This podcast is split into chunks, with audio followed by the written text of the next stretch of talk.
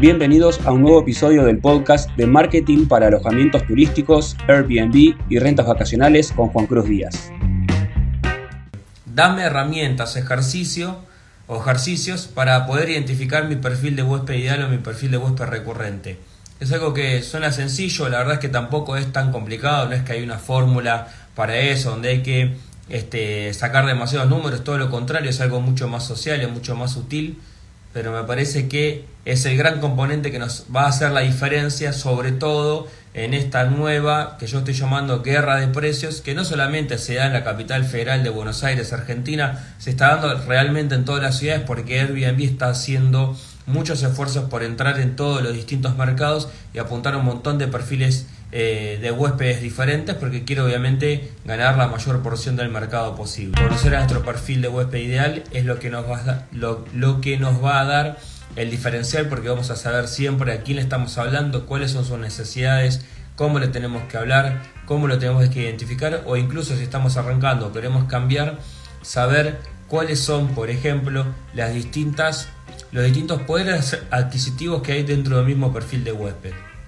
No es que, por ejemplo, si solamente estoy apuntando, si tengo un hostel a mochileros, hay mochileros de 7, 9, 10 o 12 eh, dólares la noche, sino que hay viajeros que les interesa la experiencia de, compartir una habitación, compartir un espacio, hacer comunidad, pero no necesariamente lo que están buscando es precio, sino que buscan confort. Obviamente un ejemplo de esto es por ejemplo la cadena Celina, ¿sí? que eh, no es para nada económico y sin embargo te ofrece eh, junto con todo un ecosistema de experiencias y de marca y de branding y de servicios, este, poder conocer a otras personas en tu misma situación, trabaja mucho con nómadas digitales, no trabaja tanto con el mochilero que conocíamos que se hacía, no sé, el camino del Inca, o que se iba a hacer el camino de Santiago, que en un mes trataba de recorrer la mayor cantidad de, países posibles, también lo hay, también alojamientos para eso, y eso es lo bueno que hay espacio para todos.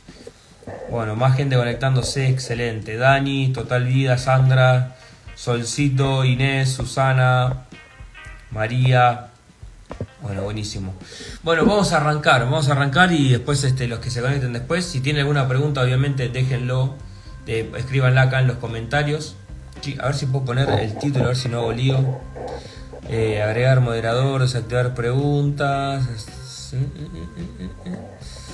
Sabes que me parece que no puedo agregar un título, me encantaría para que sepan de lo que estamos hablando los nuevos que se van a ir sumando. Ah, bueno, si alguien se quiere sumar también y nos quiere contar qué está haciendo en este momento, Laura, ¿cómo estás? Que nos cuente. Bueno, no puedo lamentablemente agregar el título para que otras personas lo, lo puedan ver. Así que vamos a arrancar y ya. Después le ponemos el título. Bueno, yo me anoté 7 puntos hoy para hacer este, este vivo. ¿Sí? Hace mucho que no estaba haciendo, estamos haciendo esto. ¿De qué voy a hablar? De cómo identificar el perfil de huésped ideal o el perfil de huésped recurrente. Creo que puedes fijar un comentario. A eso me gusta, a ver. Hoy vamos a hablar de eso. Si tienen, como les digo, si tienen preguntas, eh, las pueden dejar acá en el chat, siempre son bienvenidas. Si alguien se quiere conectar para contar que, contarle a la audiencia también, a toda la comunidad de anfitriones, dueños y gestores y emprendedores, eh, qué es lo que están haciendo. Mientras yo voy con el título, se pueden también mandar solicitud y después lo sumamos, pero me gustaría puntualmente, para que no sea una, una vaguedad, hablar o empezar con la excusa de este tema eh, puntual que siempre lo preguntan. Ahí está, a ver cómo identificar el perfil de huésped o recurrente. A ver, voy a publicar ahí fijar comentario. Excelente. Nipple Buenos Aires, gracias. O Nipple, no sé cómo se pronunciará, perdón. Mari, Go Whoppers, buenísimo. Emi Cheminet, ¿qué haces, Emi? Vamos ahí, México, ¿eh? Che, bueno, bueno, vamos a arrancar. Me anoté, ya les digo, 1, 2, 3, 4, 5, 6, 7 puntos. Vamos a ver de qué se trata todo esto para poder identificar justamente ese, a ese perfil de, de huésped.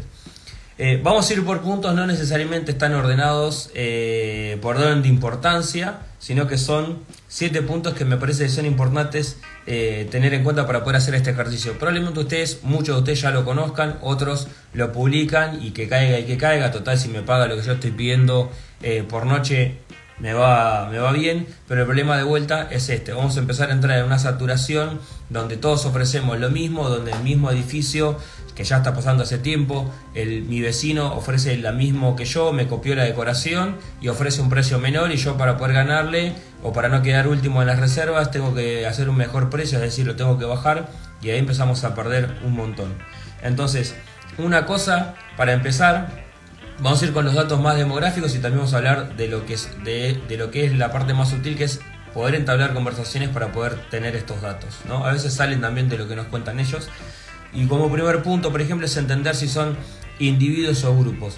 Porque si son individuos, y dentro de los individuos se abren un montón de, de todas estas categorías, yo voy a saber si hay una sola persona detrás generando todo este eh, sistema de inquietudes y necesidad de información y saber si le voy a hablar directamente a él y con esa persona se va a terminar cerrando la reserva o si son grupos como por ejemplo familias o grupos de parejas o grupos de amigos que incluso dentro de ese eh, de esa división o esa, de esa categoría de grupo, esas tres ejemplos que acabo de dar son muy diferentes entre sí. Siempre en un grupo hay alguien que está liderando, que toma la, decisión o que toma la aposta de empezar a hacer esta búsqueda, por más que lo puedan hacer otras personas, hay alguien que termina comandando también toda esa cuestión. Entonces, si son individuos, saber que le estoy hablando a una persona y es muy importante conocer y tratar de entender, de perfilar quién es esa persona, cómo es, cuáles son esas necesidades. Y si es grupo, por ejemplo, si es una familia, siempre pongo el mismo ejemplo, ¿Quién, ¿Quién, es el que busca? Vamos a suponer que es una familia tipo estándar, normativa, ¿sí? Papá, mamá y dos hijos. ¿Quién busca? ¿Busca papá? ¿Busca mamá? ¿Cuánto tiempo antes hace esa búsqueda? ¿Cuánto tiempo antes me están llegando esas consultas? ¿Cuánto tiempo antes se hace esa reserva?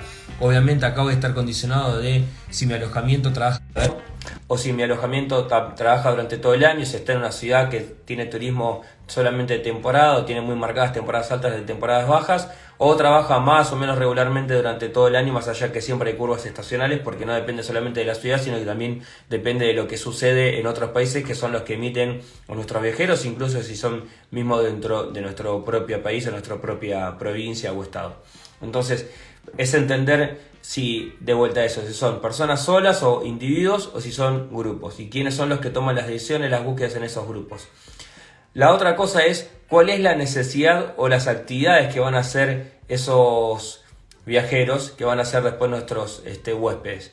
¿Por qué? Porque no es lo mismo alguien que viaja por turismo, donde van a hacer actividades que tienen que ver con el esparcimiento, el entretenimiento, todo lo que tenga que ver con los paseos, a que si tiene otra necesidad por la cual necesita alojamiento, como pueden ser público corporativo, estudiantes, lo que se llama el turismo salud, que son personas que se trasladan para hacer, hacerse intervenciones quirúrgicas, tratamientos, a veces son tratamientos odontológicos, a veces son tratamientos médicos, a veces son grandes operaciones, a veces son tratamientos sencillos. Eh, cosas, este, tratamientos ambulantes, hay veces que tienen que venir por varias semanas o por, o por, o por meses. Entonces, excelente, así es, bien, vamos ahí, gracias chicos. Em, entonces, entender eso también no solamente nos hace a nosotros ser conscientes de qué de, de cuáles son las inquietudes que tiene ese perfil y, por, y sobre qué le vamos a hablar, sobre qué beneficios, no características. ¿sí? Tenemos que entender nosotros que cuando generamos una venta, Em, tenemos el sistema de lo que son características, ventajas y beneficios. Mi alojamiento tiene una característica, por lo cual trae una ventaja, por lo cual da un beneficio. Por ejemplo, si yo estoy trabajando con pacientes o con personas que necesitan estar cerca de un hospital, por ejemplo, o de alguna clínica o un sanatorio, la característica de mi alojamiento es que está sobre la calle tal y tal. La ventaja de eso es que está a 5 cuadras o enfrente del sanatorio tal y tal. El beneficio de eso es que cualquier emergencia, necesidad que tengas, no te vas a tener que trasladarte demasiado porque estás enfrente y ante cualquier eventualidad, necesidad o emergencia vas a estar inmediatamente adentro del hospital. Entender esto hace que dejemos de hablar de que este, el departamento tiene tantos metros cuadrados y tiene heladera con freezer o hasta cuántos grados baja el aire acondicionado, sino que empecemos a hablar de la experiencia, del confort, pensando y teniendo conciencia de por qué esa persona está visitando nuestro alojamiento. Quizás para un nómada digital es importante que vos le muestres y que le digas que tiene un espacio de trabajo y que tenés 50 megas de, velocidad de Wi-Fi, porque las empresas, por ejemplo, no solamente los freelancers y los trabajadores independientes, sino los que son trabajadores remotos, las empresas les piden por lo menos 50 megas de Wi-Fi para poder trabajar, para asegurar la conectividad y que puedan estar conectados, usar los software y lo que necesiten para poder estar trabajando en su jornada regular que si soy, si recibo habitualmente familias donde lo que les interesa por ahí no es tanto la velocidad de wifi o que sea exactamente o de mínimo 50 megas, sino que las ventanas o los balcones tengan trabas de seguridad o que tengan rejas de seguridad o la red de seguridad. ¿Podés tener todas esas cosas? Sí. ¿Sobre qué vas a hacer hincapié? Bueno, sobre lo que le importa tu perfil de huésped este, ideal o recurrente. Yo hago esta diferencia entre por qué ideal o por qué recurrente, porque nosotros siempre empezamos con una hipótesis que es nuestro perfil de huésped ideal. Ahora, dentro de un alojamiento podemos tener diferentes perfiles de huésped que sean recurrentes, porque ya con distinta eh, regularidad y frecuencia vienen más de unos y de otros que de otros diferentes, pero entre, por ejemplo, familias y nómadas digitales, yo puedo tener una preferencia porque, no sé, según como tenga, como sea mi alojamiento, como por el desgaste que tengan, por la rotación que tiene, porque si pagan huéspedes adicionales o no, yo dentro de esos dos perfiles huésped recurrentes tenga uno que me interese atraer más que al otro, aunque mi eh, departamento yo tenga probado por la experiencia, por los hechos, de que, lo, ah, digamos, de que mi alojamiento se acomoda a las necesidades de ambos perfiles. Entonces por eso es importante tener en cuenta esto, ¿no? El ideal es cuando empiezo, pero también puede ser cuando ya estoy rodando con mi alojamiento y eh, obviamente el recurrente es el que se va a repetir con mayor frecuencia. Entonces, eh, tenemos saber quiénes son los que generan esa consulta o esa reserva, después tener en cuenta también eh, cuáles son las actividades o las necesidades de esos perfiles de huéspedes. Obviamente si yo estoy hablando por ejemplo, algo que les subí en las historias anteriores y nosotros ya dentro de un par de semanas vamos a empezar a trabajar, es el tema del alquiler de verano, ¿no? En la costa argentina. Lo más probable es que los que el 99% de, los viajeros que vayan ahí, salvo los que van por, por búsqueda de temporada de trabajo, lo cual yo sé que no es mi perfil de huésped ideal, eh, tampoco es recurrente. Yo voy a eh, trabajar con turismo local, es decir, con argentinos, mayormente personas de Capital Federal y Gran Buenos Aires, algunos también de Mendoza, de Tucumán y de Córdoba, que son los que más se repiten, al menos en mis alojamientos, que son eh, personas que, son familias, mayoritariamente son familias o parejas, porque dependen, obviamente, si mis dos ambientes y tres ambientes son generalmente familias y, los ambientes van parejas, rara vez tenemos nosotros este, personas solas en los departamentos monoambientes de dos ambientes, pero lo sé, pero no es lo que más sucede, por eso digo que no es recurrente.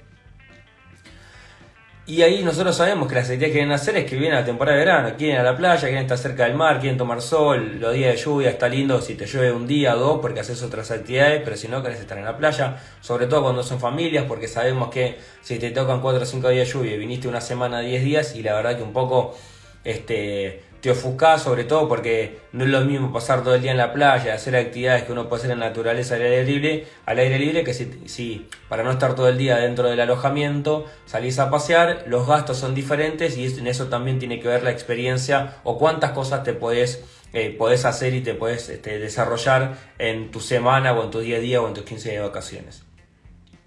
Lo otro es justamente el otro punto, el tercer punto está relacionado con ese. Son siete puntos, o al menos los que anoté yo, después lo podemos debatir, los vamos hablando entre todos. Si tienen preguntas, obviamente los dejan y cortamos y seguimos tiene que ver con la zona. Si yo estoy en un lugar céntrico, voy a tener un montón de cosas para ofrecerle de vuelta, teniendo en cuenta, antes como dije, cuál es la necesidad de ese perfil de huésped. Si alguien viene porque viene por un tema de tratamiento o viene un estudiante que necesita estar cerca de una universidad, obviamente yo le puedo decir que durante los fines de semana, todo lo que pueda hacer, lo que está cerca, pero no necesariamente es algo que le vaya a interesar. Y después, respecto de eso, otra limitante que yo tengo es mi tipo de alojamiento si yo tengo una casa que es para 8 personas o que pueda albergar hasta 8 personas, y por ahí es más complicado que yo capte una pareja o un viajero solo, si sé que yo tengo esas comunidades. Entonces, a mí me puede llegar a encantar eh, trabajar o querer trabajar con nómadas digitales, pero probablemente por un tema de costos y de presupuesto, me sea más complicado poder captar ese perfil de huésped porque se puso de moda, porque eh, paga dólar, por lo que sea, si yo tengo un alojamiento que es por muchas más personas y que si yo le ofreciera, por ejemplo, a grupos que sean dos familias tipo o parejas o grupos de amigos que viajan y que yo tengo detectado cuáles son las actividades que puedo proporcionar en mi zona, tenga más chances de poder alquilar mi alojamiento, ¿sí? Y no necesariamente porque me interesa a mí individualmente eh, el perfil nómadas digitales, tener que apuntar a ese y decir, che, no estoy alquilando, no pasa nada, no viene más digitales. Bueno, quizás no es el perfil de web para ese, para tipo de alojamiento, no solamente para tu área, porque quizás en tu área los hay, pero no para tu tipo de alojamiento. Esto lo estoy viendo pero, eh, mucho, pero traspólenlo a cualquier otro barrio de su, de su provincia, de su país. Acá hay un barrio que se llama Recoleta. En Recoleta hay muchos departamentos de tres ambientes que están empezando a entrar en Airbnb, que se van desocupando, que los van heredando, que van cambiando de manos. Y por ahí un departamento de tres ambientes es más complicado de hacerlo Airbnb con una alta tasa de ocupación si lo quiero ofrecer como si estuviera ofreciendo un buen ambiente, como si estuviera ofreciendo un dos ambientes. Entonces ahí yo tengo que abrir mi cabeza, tengo que eh, pensar un poco más de, ok, hago la prueba en, en alquilarlo como un eh, alojamiento entero y apuntar a familias de extranjeros, por ejemplo, algo que pueden ir mucho a esa zona, son muchos brasileros, por ejemplo, y que vienen por ahí por 4, 5 o hasta 7 noches y voy por ese lado o trato de alquilarlo por eh, habitaciones privadas, si tengo dos cuartos o tres, publico cada uno de los cuartos. Eso dependerá de vuelta. Van a ser públicos totalmente diferentes.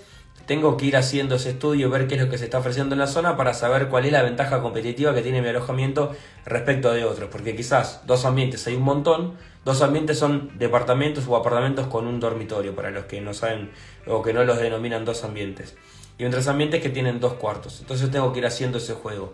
Incluso, por ejemplo, en Airbnb exclusivamente, nosotros tenemos la posibilidad de em, agregar un anuncio por habitación privada y anidarlo, conectarlo con otro anuncio del mismo alojamiento que le estoy ofreciendo que le estoy ofreciendo eh, como departamento entero. Entonces, lo que hace eso es que se, se sincronizan los, los anuncios y los calendarios. Entonces, si entra un alquiler o una reserva en el anuncio de habitación, automáticamente se debería anular el anuncio de alojamiento entero porque se entiende que es el mismo alojamiento y no se solapan los calendarios porque en realidad la disponibilidad es la misma porque es en el mismo lugar. Y si está disponible, si está, perdón, reservado el alojamiento entero, eh, no está disponible para esas fechas en las búsquedas, los que estén buscando por habitación privada, si es que lo tengo publicado los dos, ¿no?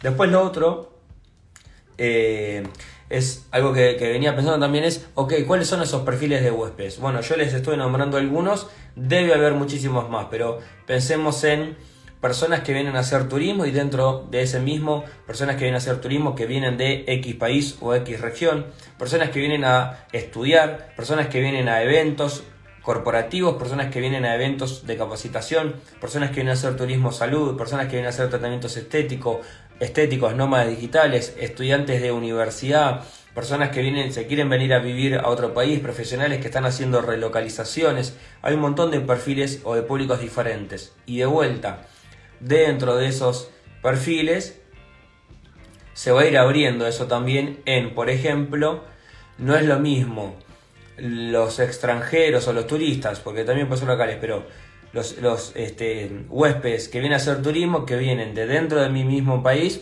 a que vienen de países limítrofes, incluso dentro de países limítrofes, la diferencia está en cuáles son las actividades que más se repiten en las personas que vienen a hacer eso.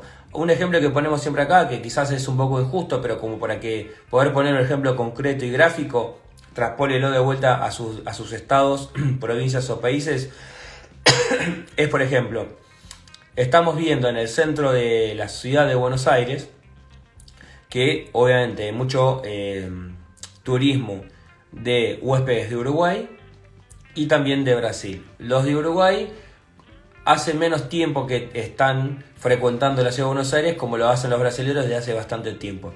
Sin embargo, más allá de eso, muchos huéspedes que vienen de Uruguay lo hacen por el fin de semana porque están muy cerca, porque el cambio les favorece, igual que a los brasileños, pero para un brasileño es un poco más complicado el poder venir hasta acá por, las, por los precios y los cambios, porque sabemos que este, el cambio con el real y lo que son las tarifas para poder volar en avión, bueno, esto si no lo saben, se los cuento, son bastante más elevadas para lo que es el costo de vida de un brasilero que por ahí de un uruguayo que también puede venir con, por buquebús o puede venir con un bus y no necesariamente con un avión. Entonces vemos que los viajeros que son de Uruguay, vienen por el fin de semana a hacer turismo, a pasear, pero también vienen a hacer compras y mayormente se concentran mucho en cosas que tienen que ver con eh, medicamentos y eh, artículos de higiene personal y de perfumería. ¿sí? Es, es, algo que vemos mucho, al menos nosotros, en los alojamientos que tenemos en el centro de la ciudad, en diferentes lugares. Se repite mucho ese patrón. En cambio, y que viene por ahí por dos o tres noches, mayoritariamente, al menos en nuestra experiencia. Y los que vienen de Brasil, por ahí vienen por cuatro noches en vez de dos, promedio, obviamente, hay un montón de, casos distintos, que vienen a conocer la ciudad, que vienen a hacer turismo, buscan mucho Palermo, buscan mucho comer eh, eh, carne o asado, buscan mucho eh, lo que es el distrito de Palermo, de Puerto Madero, todo lo que es por ahí un perfil de más, más de, no sé si decirle de lujo, pero las partes así más ostentosas de la ciudad y que por ahí también les interesa mucho lo que es eh, el tema de la indumentaria, sobre todo en artículos que son de cuero. No necesariamente siempre se repite lo mismo, pero sí es interesante poder hacer este análisis. ¿Y cómo hago este análisis? Conversando con mis huéspedes, revisando los mensajes y ir haciendo este eh, digamos, esta anotación si quieren mental, pero si no la pueden ir escribiendo, de por ejemplo agarrar las últimas 30 reservas o los últimos 3 meses de reservas e ir viendo de dónde vino ese huésped, cuántas noches se quedó, eh, si tuvieron posibilidad de hablar, qué actividad les dijo que venía a hacer o qué, qué es eh, los que les contó este, sobre cómo la, cómo, la, cómo la estuvo pasando, qué es lo que... Mm, qué es lo que destacó de lo que es no solamente de adentro del alojamiento, sino de estar dentro de, de estar en tu alojamiento por las zonas o las actividades que venía a hacer o la necesidad que tenía. Entonces ahí yo puedo ir viendo, ok, la mayoría de mis huéspedes vienen de tal país o de tal provincia o tal lugar.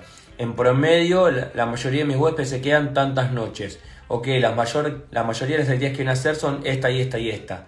No solamente para poder mostrarle cosas que les interesen en la foto, sino poder escribir títulos que tengan que ver con ese perfil también con qué cosas cuento primero en la descripción principal, en el primer texto que yo pongo en mi anuncio. Eso es importantísimo también porque le voy a estar hablando de ello. Si no es que otro que no responde a ese perfil decir, ah, bueno, pero no me está teniendo en cuenta a mí. Al contrario, es entre toda la masa que ve mis anuncios, si yo sé que la mayoría de la gente que elige mi anuncio es por esto, todo lo que todos los que estén viendo este anuncio, que se identifiquen con este perfil, van a entender que les estoy hablando de ellos, que conozco sus necesidades, que ya sé de antemano lo que vienen a hacer y que este es el lugar ideal para hacer esas actividades porque otros ya pasaron y tuvieron esa experiencia. E incluso después lo van a poder validar con los reviews que lean de otros viajeros.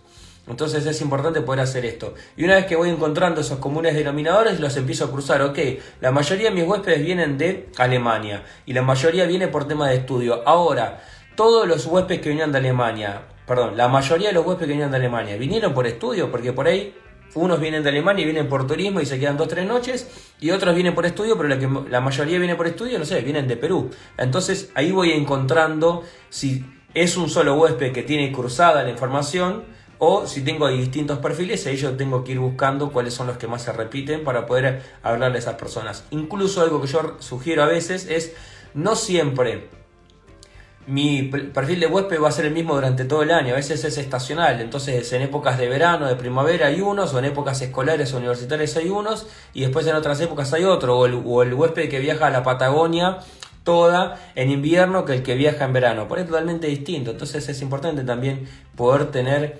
eh, esa flexibilidad. Y lo otro que quiero decir, y vamos a ir con las preguntas. Te quiero recordar que tengo cupos abiertos para mis asesorías privadas uno a uno sobre marketing y negocio para anfitriones, dueños y gestores de alojamientos vacacionales, alquileres temporarios y Airbnb. Si te interesa conocer más de esta propuesta, entra a mi sitio web, busca la opción asesorías y entérate de cuáles son las tres opciones de asesorías privadas personalizadas que tengo para ofrecerte. Tenemos sesiones desde una única sesión de una hora y media hasta mentorías de dos y tres meses de varias sesiones con formación y acompañamiento continuo. Es, es esto. El medio o el canal, o los medios o los canales en los que yo decido promocionar, son también un filtro para mi perfil de huésped. Y voy a esto. Vuelvo al ejemplo de la costa argentina, de las casas de playa. Yo sé que la mayoría de la costa, vamos a hablar puntualmente de Villa que es lo que yo más conozco, en temporada de verano, que es, yo sé que tengo, vamos a decirle, 75 días fuertes para hacer la recaudación de todo el año, eh, son mayoritariamente huéspedes locales, ¿sí? son argentinos y mayoritariamente de no muchos kilómetros eh, hacia afuera, digamos, ¿no? es que viene mucha gente de eh, Tierra del Fuego, Santa Cruz, Jujuy y Formosa. Vienen, como les dije, al menos en mi caso, en nuestros alojamientos, nuestros perfiles de huéspedes recurrentes son de, de Capital Federal, o sea, Ciudad de Buenos Aires, Provincia de Buenos Aires, Córdoba, Mendoza, Santa Fe y Tucumán, que les decía. Entonces, si yo me pongo en Airbnb, probablemente me sirva como vidriera, probablemente haya gente buscando ahí porque Airbnb hace muchos esfuerzos por rankear adecuadamente o lo más alto posible en Airbnb. Pero yo ya sé que al argentino no le conviene por un tema de cambio porque el Estado le agrega muchos impuestos. Entonces quizás en vez de estar ahí tendría que estar en Google. O me va a ser más efectivo Google Google Negocios, Google Maps, que estar en Airbnb. ¿Estoy en Airbnb? Sí, la verdad es que yo estoy en Airbnb porque ya mis anuncios los tengo creados, no me cuesta nada actualizar el calendario y el precio y lo, y lo subo ya. De hecho, la temporada pasada conseguimos 3, 4 eh, o 5, no, creo 4 o 5 reservas a través de Airbnb. Sin embargo, esas 4 o 5 fueron el 10% o menos de la cantidad de reservas que nosotros tuvimos.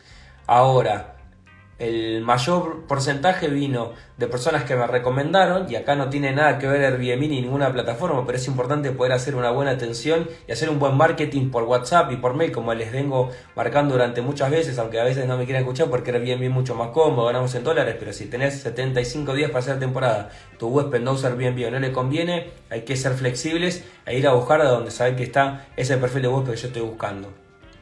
Vinieron muchos por publicidad y también vinieron otros de eh, recomendados y otros a través de Google. Entonces Airbnb la verdad es que no me sirvió demasiado, pero también yo ya sé que mi canal, si estoy emperrado con un canal, va a poder ser un gran filtro para conseguir o no ese perfil de huésped. Sé que muchos usan Booking, a mí Booking la verdad que no me parece una herramienta ocupada y no la utilizo, pero conozco muchos colegas que están en, en la costa que eh, consiguen muchísimo a través de Booking, después tratan obviamente que hagan la seña eh, o tratar de recibir algo, porque si no, esos, esos días que perdemos si alguien no hace, hace un no show, es decir, que no aparece porque la cancelación es flexible, porque Booking te paga después o te pagan en el lugar, que yo, es un lío.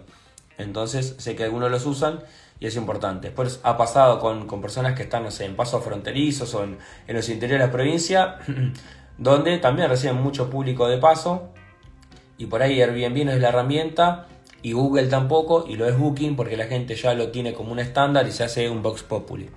Eh, nos pasó con una, con una host eh, que está en La Pampa, en Santa Rosa, no sé si Dani estará por acá mirando, que recibe muchísimo más por alojarme, es una plataforma local y tal vez por Google que por Airbnb. Eh, porque hay gente de paso que va en camino a la Patagonia o de pueblos aledaños que necesita pasar o hacer trámites en esa parte que es la capital del estado de La Pampa. Tengo acá algunas preguntas. Bruno, ¿cómo estás Bruno? No sé si estarás todavía, te habrás ido, vos habías, sugerido el tema de administración de departamentos, si querés, tenés alguna pregunta en, en concreto, es el momento para hacerla. Vamos a estar un ratito más, no sé ni a qué hora empezamos. Tenemos, María dice, encontré a mi cliente ideal en estudiantes de países limítrofes que vienen a hacer prácticas. Vivo en la zona de hospitales de Cava. Excelente, excelente, porque ya no es más solamente estudiantes, es estudiantes de países limítrofes que vienen a hacer prácticas. Hermoso, en zonas de hospitales. Perfecto, me encanta, te felicito, buenísimo. Javier dice, Juan, este vivo lo grabás y lo subí después a tus teles Sí, tus teles, a mis redes, supongo que ahora quería decir sí. Eh, probablemente en Instagram no va a estar, va a estar en el canal de YouTube, pero después lo voy a compartir en las historias y si no están, ya se agregan directamente. Hola Juan, ¿qué haces Bruno? ¿Todo bien? Bruno, un capo de Ushuaia. Se los recomiendo que vayan a ver el refugio de la cascada. Increíble trabajo está haciendo ahí.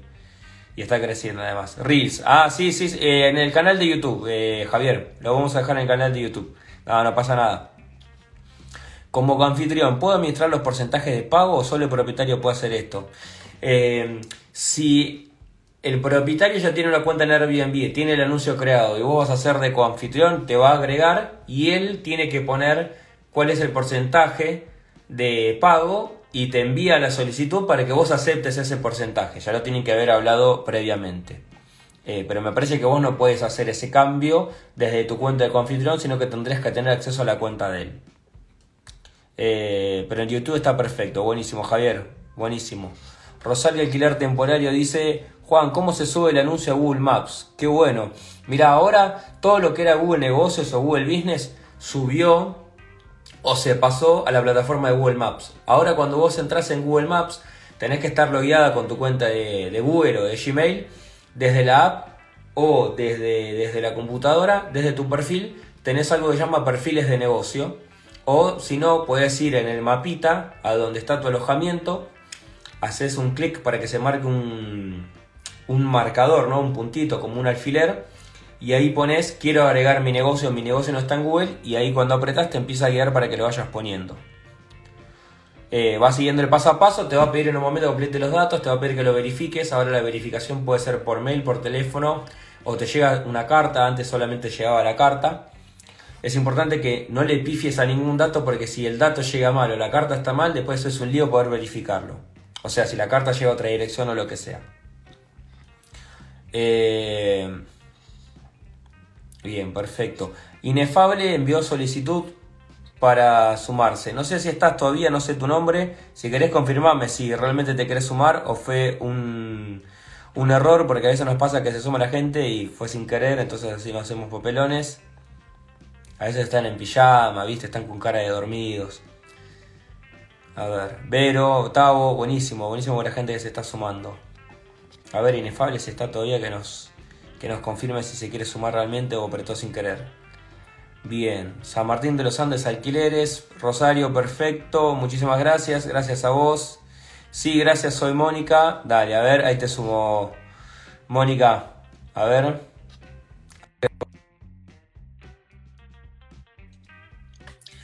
Vamos, quedamos un ratito más, 10-15 minutos y nos vamos.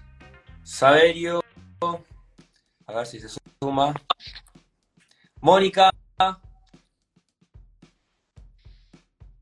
¿Cómo estás? ¿Nos escuchás? Sí, sí, claro. ¿Cómo andas, Mónica? ¿Todo bien? Bien, todo bien, gracias. Bueno, ¿desde dónde te estás conectando? Contanos. México. México, qué grande. ¿De qué parte de México? De la Ciudad de México. De la Ciudad de México, excelente. ¿Y ya sos anfitriona de Airbnb? ¿Ya lo venís haciendo hace tiempo? ¿Querés empezar? No, voy a empezar apenas el próximo año, entonces estoy empezando a empaparme de todo esto. Muy bien, bueno, bienvenida entonces. Muchas gracias. ¿Tenés alguna pregunta en concreto que te gustaría saber? A ver si te la podemos responder acá en el vivo con la comunidad.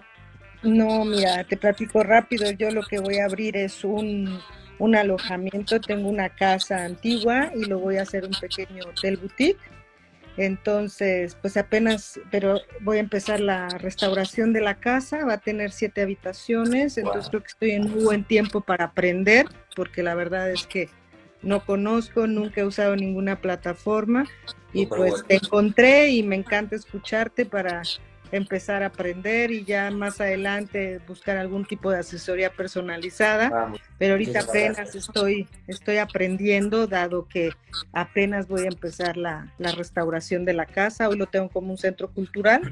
Entonces quiero aprender porque no sé si lo voy a anunciar como una sola propiedad o como anuncio una propiedad que a veces se puede rentar como una sola o como distintos alojamientos, porque va a tener siete habitaciones. Totalmente. Dependiendo baño, ¿no? Y áreas sí, Sí, sí, Pienso, mira, si te sirve, te hago una sugerencia. Yo pienso que si es una casa antigua que va a estar remodelada eh, y que tiene siete habitaciones y la querés trabajar como estilo hotel boutique, lo más lógico sería que lo hagas por habitaciones. Independientemente de si después decidir, decidís promocionarla como hotel boutique o con el nombre que sea, si la promocionas solamente a través de plataformas de alquiler o también vas a trabajar redes sociales y publicidad online y demás. Obviamente, si lo trabajas como hotel, vas a tener que venderlo por habitaciones. Pero pensando quizás puntualmente en Airbnb, siendo una casa que tiene siete habitaciones, iría igualmente por el modelo de habitaciones privadas, quizás y no tanto por habitaciones compartidas al menos en, la experiencia que nosotros tenemos acá en Buenos Aires, tenemos una casa también que tiene seis habitaciones, es una casa antigua que tiene como 125 años y la hacemos por habitaciones privadas. Y la verdad que deja, deja muy buen rendimiento, No sé, porque nunca lo probamos si fuera la casa entera, si dejaría más rendimiento. Lo que sí comprendo o me da a entender es que si lo hiciéramos como una casa entera con siete habitaciones, serían grupos grandes, con lo cual sería necesario dar una experiencia extra ofreciendo, incluso aunque lo cobraras aparte, otras cosas como servicios de, no sé, de chef o de desayuno o de turismo, ¿no? Eh, pensando en ese sentido, ofrecer algo más y ya dar una experiencia más premium quizás. No digo que no, lo, que no lo puedas hacer, pero pensarías que si lo hago con la casa entera, voy a apuntar a grupos, obviamente el precio por noche va a ser muchísimo más alto, pero apuntaría a captar grupos donde yo les puedo también además poder, eh, poder venderle otras actividades. Y si no, si quiero hacer renta corta, dos o tres noches, cuatro noches, ahí trabajar mucho con turismo. Digo, estando en la Ciudad de México tenés perfiles de huéspedes para lo que quieras prácticamente. ¿Y pueden convivir las dos cosas? Es decir, habitaciones, porque cada una va a tener su baño independiente, va a haber áreas comunes en las que puede haber zona de lectura o de descanso, lo que sea, pero sí pueden convivir las dos cosas, es decir, lo puedes anunciar como casa entera o habitaciones o las dos cosas no pueden convivir.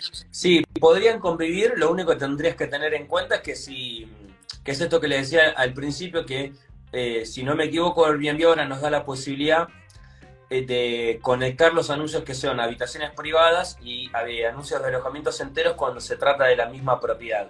Entonces lo que va a pasar es que o debería pasar es que si alguien te reserva una habitación privada de las siete que vos tenés, ya en esas fechas en las que tenés esa reserva de ese puesto para esa habitación, no deberías eh, poder alquilarlo a todo, a, todo el resto como una casa entera, porque vas a, tener a alguien ajeno que también va a estar viviendo ahí, salvo que te alquilen las otras seis habitaciones y vaya toda una familia, bueno, pero digamos, todos los espacios son compartidos.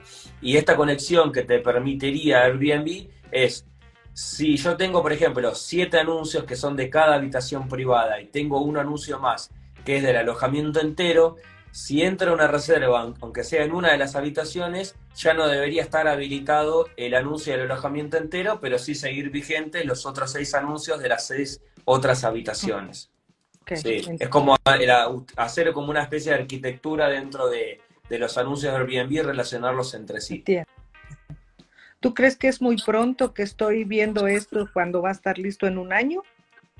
Para empezar a subirlo en Airbnb, sí, te no, diría que... para empezar a, asesorarme, a consultoría. No, no, al contrario, cuanto más, cuanto más te, te informes, estudies y vayas recibiendo información, digo, no solamente mía, sino hay otros colegas también hablando sobre, sobre este tema, ellos por ahí hablan más sobre el tema de Airbnb puntualmente, pero me parece que es mejor porque no te vas a quedar con lo que dice uno solo de nosotros, sino que vas a ir ganando un montón de referencias para el día que vos tengas que decir, ok, ¿cómo lo anuncio? Si tengo que hacer una remodelación, hago esta remodelación o aquella, porque voy a trabajar con este perfil de huésped u otro, o que empieces a investigar en esa zona dentro de la Ciudad de México, en ese barrio en el que estás, cuáles son las cosas que hay alrededor que podrían atraer más de un perfil de huésped que de otro, creo que vas a tener más margen para poder ir haciendo todo ese estudio y no a las corridas tener que estar diciendo, uy, ok, bueno, lo pongo en Airbnb, lo pongo acá, pongo el precio y que pase lo que tenga que pasar. Digo, ya lo vas a ir haciendo con otra conciencia, con otro conocimiento del mercado,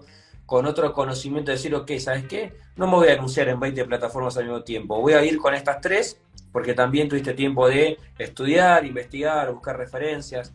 Cuando dejes de comprar el mobiliario, ¿en dónde vas a poner el foco? ¿Dónde vas a hacer esa inversión extra al momento de tener que comprar, equipar toda la cocina, equipar las habitaciones, vas a poner un escritorio, no vas a poner escritorio, vas a poner una mesa larga, además de la mesa del comedor para que la gente pueda trabajar y hacer un, pequeño espacio de coworking, no, bueno, todo eso también te lo voy a ir dando, ir estudiando el tema, ir tratando de reconocer quiénes son las personas que se mueven por ahí que van a necesitar alojamiento en la, Ciudad de México. Muchísimas gracias, pues te seguiré escuchando y ya te contactaré en privado. Perfecto. Nos hablamos, Mónica. Éxitos y bueno, suerte con la remodelación Muchas gracias. A ti, nos vemos. No sé cómo puedes salir por aquí, si lo puedes cerrar tú directamente. A veces soy medio malo con esto. Este, no sé, tal vez me puedo salir y, lo voy, y vuelvo a entrar. Ah, perfecto. Ahí está, buenísimo. Gracias. A ti, nos vemos. Había una pregunta más por acá. Ahí está. Eh, había una pregunta más. Las habitaciones son con baño privado ¿Esto es una pregunta o es una afirmación? O sea, está como una afirmación, pero supongo que será una pregunta. No, las habitaciones en mi caso son con baño compartido. Son, en este momento rentadas hay cuatro habitaciones, que son seis, eh, cinco habitaciones, que son con dos baños compartidos. Eh, hay también, obviamente, huéspedes que buscan con baño privado, pero también hay alojamientos que son habitaciones privadas con baños compartidos y no hay problema. También hay habitaciones compartidas con baño privado, privado entre comillas, porque es para las personas que estén dentro de esa habitación y a veces no, es tipo hostel, también existe ese modelo. Camaleónica pregunta, hola Juan, en unos meses termino de preparar mi dentro de un ambiente, quisiera consultarte si para empezar uno puede publicar en muchas plataformas tipo Airbnb, Booking Google y alojar, por ejemplo. Sí, obvio, exacto. A ver, a diferencia de esto que hablábamos con Mónica, de que eh, si estoy muy antes en el proceso para estar informándome y para estar averiguando, me parece que si uno tiene ese margen de tiempo y puede ir haciendo ese estudio, en medio que se cae maduro, que si estás enfrente de la vida italiano, te conviene mucho ir a buscar ese perfil, aunque vas a aceptar otros, eh, me parece que, eh, y digamos, donde ya sabes dónde te vas a, dónde está ese perfil de web buscando y elegís ese canal o esos canales específicamente, cuando yo no tengo mucha idea y por ahí no sé por dónde empezar, me parece una buena idea hacer esto, publicar en muchas plataformas cuántas todas las que vos crees que vas a poder manejar en simultáneo para que no te pase que te, se te solapan reservas o tenés un, overbooking, porque no sé, del 15 al 20 de, por ejemplo, ¿no? De septiembre te entró una reserva por Airbnb, después te entró otra reserva eh, por alojarme o por Google y no te acordaste que ya estaba, venías esa reserva por Airbnb y entra del 18 al 20 y tenés un solo alojamiento, o elegís uno o elegís otro. Pero sí me parece que está bueno que en todas las plataformas de vuelta, haciendo este primero pequeño estudio, de decir, ok, ¿cuáles son los, perfiles de huésped que se pueden llegar a mover por acá? Porque voy a apuntar al que viene a hacer turismo. Ok, ¿cuáles son las plataformas que más funcionan para turismo? Bueno, estas, pero yo quiero turismo extranjero, bueno, entonces quizás, no sé, alquiler Argentina y alojarme a nivel local, por ahí no te sirven tanto como Airbnb o como Booking o como VRBO o como HomeAway, aunque acá no tienen tanta penetración HomeAway y VRBO pero digo, iría por ese lado. Ahora, si yo quiero ir más por el local, y por ahí también mi opción es este, las plataformas que son locales. Eh, si yo no lo sé todavía, me parece bien que, que abras y que sometas a prueba. Idealmente sería por un año para que tu calendario y tu estacionalidad pegue toda la vuelta y decir, ok, ¿sabes qué? Pero también yo creo que en los primeros seis meses lo vas a ver, incluso en menos tiempo también, cuáles son las que más te traccionan gente. Entonces decir, ok, mira, de los últimos, vamos a poner ejemplo, cuatro meses, mantuve estas cuatro canales. Me vinieron tantas reservas. ¿Cuál es el canal que más reservas me trajo? El segundo, y ponerles un ranking, y ahí, si tenés cuatro y te das cuenta que más del el 60 o el 70% de tus reservas, no consultas, porque por ahí te puedes hacer muchas consultas, pero baja conversión, de reservas, te vinieron por estos dos canales y bueno, los otros dos por ahí no les doy tanta bola, los, los, los, pauso o los elimino mis anuncios, ¿sí? Para poder seguir tratando de captar más. Siempre recomiendo no depender de un solo canal, pero si tenés uno que te funciona mucho, trata de optimizarlo, pero tener otro también de backup, porque si no es como poner todos los huevos en una misma canasta y ahí el día de mañana tenemos un problema, como muchos que solamente se metieron en Airbnb, venían en la panacea, ahora empezaron a entrar muchos anfitriones nuevos, muchos anuncios nuevos, muchos gestores nuevos y están empezando a pelearse por el precio. Y ahí estás al horno. A ver qué más. Bueno, ¿tenemos alguna pregunta más? Son 18, 13, si no seguimos hasta 18, 15, dos minutos más. Si no, será para la próxima, ningún problema. Hay mucha gente nueva que se estuvo sumando. Maika, Javier, Lourdes, Rosana, Gessel Zap, que eran desde temporarios, Alba. pensé que alguien había solicitado unirse. Gerardo también, Tania, Luz. Bueno, gente, si no hay ninguna pregunta más, esos fueron los siete puntos un poco desordenados, gracias, un poco desordenados de lo que es eh, cómo identificar el perfil de huésped ideal o el perfil de huésped recurrente. Los repaso para los que se conectan recién. Después igualmente este video lo vamos a subir al canal de YouTube. Dijimos que era identificar si son grupos o individuos, porque también tengo que saber si eh, quién es el, el, decisor de compra ahí o quién lleva la batuta sobre qué alojamiento van a elegir, cuáles son las actividades necesidades de alojamiento de esa persona, qué cosas viene a hacer o a consumir por la cual nuestro alojamiento es el, uno de los elementos necesarios. La gente necesita un lugar donde dormir, bañarse y comer muchas veces. ¿Cuáles son los perfiles de huéspedes que circulan por tu zona de acuerdo a las características que tenga tu pueblo, ciudad, barrio, país? ¿sí? Tu tipo alojamiento también, si yo estoy apuntando a familias y tengo un buen ambiente, la verdad que va a ser imposible poder captar ese perfil de huésped. Medio que este ejemplo se cae de maduro, pero entiendan esto, ¿no? O si tengo dos ambientes, ¿lo preparo para cuatro o lo preparo para dos? Bueno, Luana en una entrevista nos decía que un dos ambientes es para máximo dos personas, sabemos que hay muchos que lo preparan para tres o para cuatro, tiene mucho sentido que poder conservar, conservar la propiedad, eh, no meter más de, más de dos o tres personas, pero también mi tipo de alojamiento me va a definir a quién voy a ir a buscar familias, parejas, viajeros solos, grupos de amigos, grupos grandes. Después repasamos algunos eh, tipos de perfiles de huéspedes, ¿sí? Y algo que no les mencioné, que era el punto 7, y acá, y acá les va, es eh, no solamente el medio y el, y el, canal, que es también lo que me define si yo voy a poder encontrar ese perfil de huésped ideal o recurrente en esos canales, por diferentes motivos de tecnología, cambios, cobros, pagos, penetración de ese medio, ese canal esa plataforma en el mercado al que yo quiero apuntar de esos perfiles de huéspedes, es los niveles o los eh, poderes adquisitivos dentro de cada perfil. Alguien que se viene a hacer un tratamiento médico a tal clínica, sanatorio o hospital puede venir con lo justo o puede tener dinero de sobra y va a buscar una experiencia diferente, aunque lo esté buscando en una zona aledaña porque tiene una dolencia o una necesidad que se está cerca del hospital, probablemente, va a, haber público para todo. Entonces no es que solamente si tengo un desamiento todos apuntamos a lo mismo y ya, porque va a haber huéspedes para muchos valores diferentes, pero no solamente porque si el precio es caro o barato, sino porque la experiencia y el confort y lo premium o no premium, o lo estándar o no estándar que vos ofrezcas, se tiene que condecir con el, con el precio. O sea, el valor que vos aportes en la experiencia tiene que estar eh, en concordancia con el precio que vos vas a cobrar que vas a aunque esté esto de siempre comparar primero por precio y ubicación. Mochileros o los nuevos mochileros que son los que trabajan remoto, que ahora se les dice nómadas digitales, hay muchos, hay mochileros de habitaciones que buscan de su presupuesto de 10, 12, 15 dólares en la noche y buscan habitaciones compartidas y eventualmente encuentran una ganga de una habitación privada por 15 dólares. Y también están los nómadas digitales que van a habitaciones compartidas a lugares como Celina, que es una cadena de hosteles, que quizás no está tanto en Airbnb, pero ofrece una experiencia, un valor de experiencia premium porque tiene gimnasio, clases de yoga, porque si están en lugares de naturaleza, tiene actividades al aire libre que tienen que ver con eso, porque tiene coworking, porque tiene, eh, no sé, qué sé yo, eh, experiencias gastronómicas. Y la noche en Celina por ahí está valiendo 85 dólares la noche, una habitación compartida con 6 personas, 8 personas. Entonces, no, no crean que solamente el perfil de huésped que ustedes quieren apuntar es el que ustedes conocen y que solamente va a pagar ese valor, porque de vuelta, hay webs para todos los tipos de bolsillos distintos.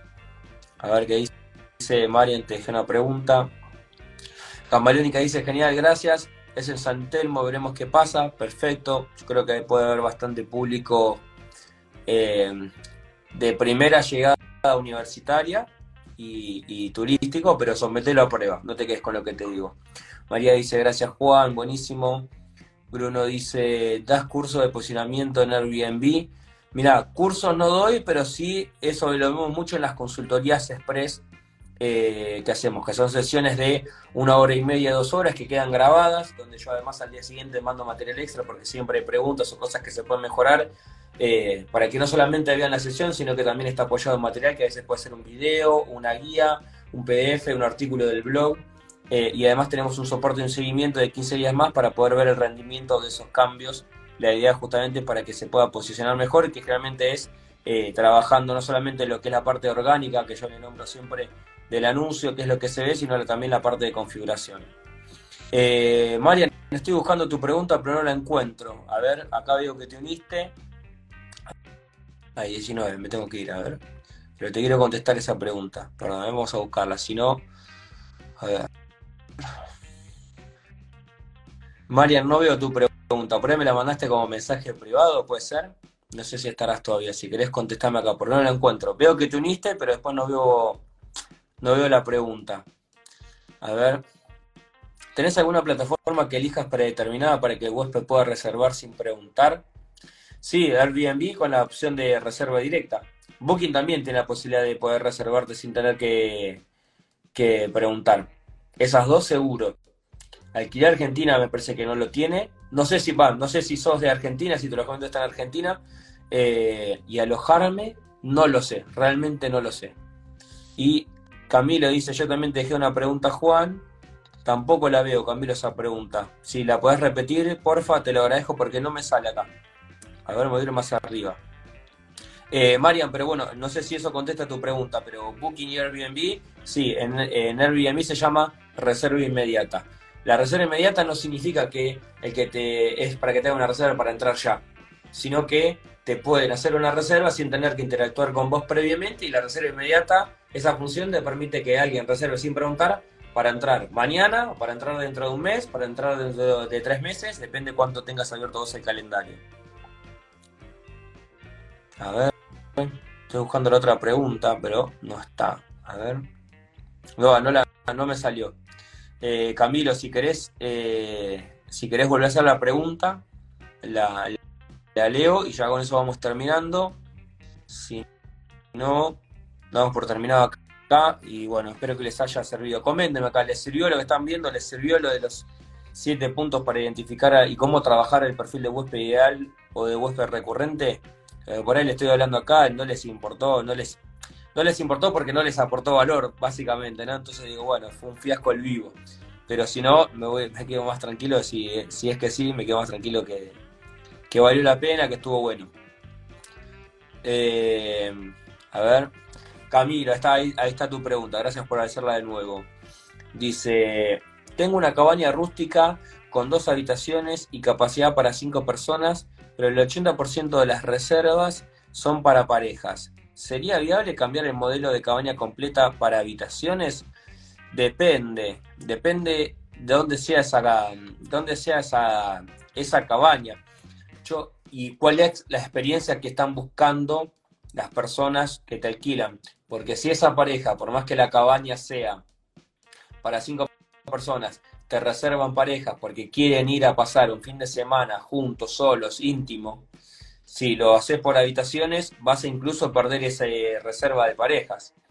Lo que sería interesante también pensar es si vos tenés un precio por cantidad de personas, eh, eh, o si tenés un precio para toda la propiedad, porque si el precio que pagas, si tenés un precio para toda la propiedad, que es lo mismo si van cinco que si van dos, eh, digamos, es el mismo y a vos te deja satisfecho y tenés una eh, tasa de ocupación que está muy buena, muy buena me refiero a que esté arriba del 60%, 66%, ni me calentaría en abrirla por habitaciones, porque si vienen dos personas pero me pagan la tarifa completa, listo, perfecto. ¿Para qué quiero meter más personas en una propiedad que me rinde igual el mismo, el mismo dinero si con cinco personas hay más chance de que la propiedad tenga otro desgaste, otro tránsito?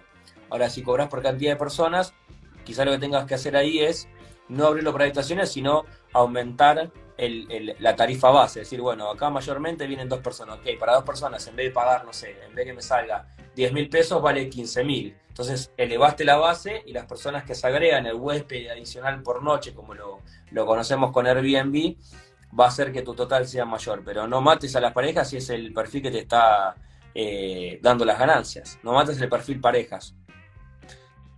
Sí me sirvió mucho. Buenísimo, Patricia, me alegro. Gracias muy enriquecedor, muchas gracias, gracias Mónica también. Juan, ¿cuáles serán, serían los pros y contras de alquileres Argentina? Uh, qué buena pregunta. Sabes que me parece que esto te lo voy a contestar en otro vivo porque eh, lo que tengo ganas de hacer es un repaso de plataformas con los pros y los contras. Eh, porque hace mucho que no me actualizo con esa plataforma. Eh, más que nada porque hicieron un cambio o un aumento en las comisiones, en cómo se manejan los calendarios, están trabajando bastante en tecnología y no quiero ser injusto con, con, una review que por ahí es mía de una impresión vieja de la última vez que usé la plataforma. Eh, pero como pro te puedo decir que trabaja mucho con público local, te permite que el huésped se conecte con vos directamente, si bien ellos tienen medido y buscan después que por las reservas que se generaron gracias a que vos encontraste un alojamiento en, en alquiler Argentina ellos le cobren su comisión al anfitrión o al propietario, es decir, al quien publica, al alquilador, te permite que el huésped se contacte directamente con vos y arreglen entre ustedes. Entonces el huésped te puede dejar una cena y te paga el resto después, le puedes pedir la tarifa en dólares o en pesos, te puede pagar por mercado pago, por transferencia bancaria, puede ser de palabra. Eh, te puede pagar con tarjeta o en efectivo, por transferencia. Entonces, en ese sentido, eh, me parece que tiene la ventaja esto del poder eh, contactar a las partes y que vos puedas arreglar directamente. A algunos no les parece esto una ventaja, depende de vuelta quién sea tu perfil de huésped. Si trabaja mayoritariamente con argentinos y probablemente sea una gran alternativa para tener en cuenta. Muy bueno el vivo, buenísimo, excelente vivo hermano, felicitaciones por todo, gracias Marian, te lo agradezco. Camaleónica, espectacular, todos tus comentarios suman un montón, veo todos tus videos en YouTube, vamos, bien, me sirven un montón, gracias. Súmense, porfa, al canal de YouTube, está creciendo cada vez más, por suerte. Lo buscan en YouTube, lo buscan Juan Cruz Díaz Airbnb o Juan Cruz Díaz Airbnb Marketing y le pongan suscribirse, porfa, me ayuda un montón eso que lo hagan. Eh, y no se van a perder ninguno de estos videos largos porque acá en Instagram yo no los dejo, los paso todos siempre después al canal de, de YouTube donde tenemos más tiempo de hablar cosas eh, más explayadamente. Camilo dice, dale Juan, muchísimas gracias por esa info, me sirvió muchísimo, contenido de gran calidad. Gracias Camilo, gracias por, por verlo y me alegro que te haya aportado. Y si por ahí no, te hace mucho, no les hace mucho sentido, no solamente esto que le decía Camilo, sino algo en general, igual abran la mente porque quizás de todo esto que hablamos acá en los vivos y en los videos, eso te dispara a otra cosa, ¿no? Y poder salir un poco de solamente las reglas que nos pone Airbnb o que Booking no nos sirve porque paga en pesos y tarde de pagar y qué sé yo. Digo que la idea es que también esto le dispare nuevas ideas a ustedes. Digo, yo no tengo la verdad. Lo único que sé es que, tengo mucha información y que le meto mucha vuelta, que obviamente de la experiencia de trabajar diferentes alojamientos o de distintas tipologías. Obviamente todo, lo que, todo lo que aprendemos también mutuamente en las, en las asesorías privadas es invaluable. Buenísimo, Juan, siempre saco algo de tus charlas. Buenísimo, me alegro muchísimo, muchas gracias. Bueno, entonces, hablamos de los siete puntos de perfil de huésped ideal. Em, lugares para mentorías para septiembre ya no quedan más. Eh, les agradezco a los que se sumaron. Este mes hubo poquitos lugares, gracias a los que lo tomaron. Eh, lugares para asesorías privadas, bueno, mentorías no hay más consultorías express de 90 minutos, que realmente en realidad son de dos horas, porque la cosa siempre se pone muy picante en las, en las asesorías privadas, en las consultorías, quedan siete lugares, así que aprovechenlo. Habíamos tenido un problema al principio de mes que yo les venía avisando que iban a cambiar de precio, pasaran un precio de casi el doble porque había un precio que estaba mal puesto y eso rompió todo. Ahora sí está arreglado el, el, precio original, tanto en dólares que también estaba eh, estaban 225, no vale 225, vale mucho menos. En pesos también lo pueden pagar si están en Argentina en tres cuotas sin interés con tarjeta de crédito. Tienen un 15% de descuento si lo hacen con transferencia bancaria con depósito. Entonces, nada, recomendación, aprovechenlo, este es el momento, más que nada porque estamos viendo que el mercado se está saturando y sobre todo para los que están por encarar la temporada de verano, me parece que es un buen momento también. De hecho, yo ahora les decía en octubre, quizás no haya tanta, mm, tantos cupos porque ya ahora fin de mes estoy largando, les mostré en las historias la Casa de Mar de las Pampas también que estamos por largar ahora esta, esta temporada, eh, laburando mucho sobre la preventa o la venta de la temporada de verano para nuestros alojamientos en la costa. digo, son ocho departamentos, hay que llenar ocho departamentos. Eh, Bruno dice, genio Juan, siempre respondiendo todo impecable. Gracias Bruno, buenísimo. Bien, bien. Acá tengo una pregunta, a ver. Ah, mira, María, ahí me llegó tu pregunta. Antes no me había llegado. No sé por qué, recién apareció. Bueno, gente, muchísimas gracias. Gracias por estar del otro lado. YouTube, con Cruz Díaz Airbnb. Vayan a suscribirse, por favor. Ahí hay un montón de videos. Debe haber, no te quiero mentir, pero debe haber más de 100 horas en video. El otro día una chica me dijo, estoy cenando con vos. Otra que me puso, estoy desayunando con vos. Otra que me puso, estoy almorzando con vos. Muchos lo ven en la tele. Así que nada, es muy, muy lindo cuando pasa eso y se los agradezco y no se pierdan las, la posibilidad de las asesorías privadas porque sé que realmente les puedo agregar valor con los anuncios, para arrancar, para aumentar las reservas, para escalar el negocio. Eh, sé que puedo eh, aportar muchísimo ahí, los resultados terminan llegando después y después las, las consultorías se terminan pagando solas realmente. María, buen fin de, gracias a ustedes también. Bueno, nos vemos la próxima, gente. Muchísimas gracias por estar del otro lado y haberse quedado y escuchar a este que se la pasa hablando de Airbnb, alojamientos y demás. Buen fin de semana.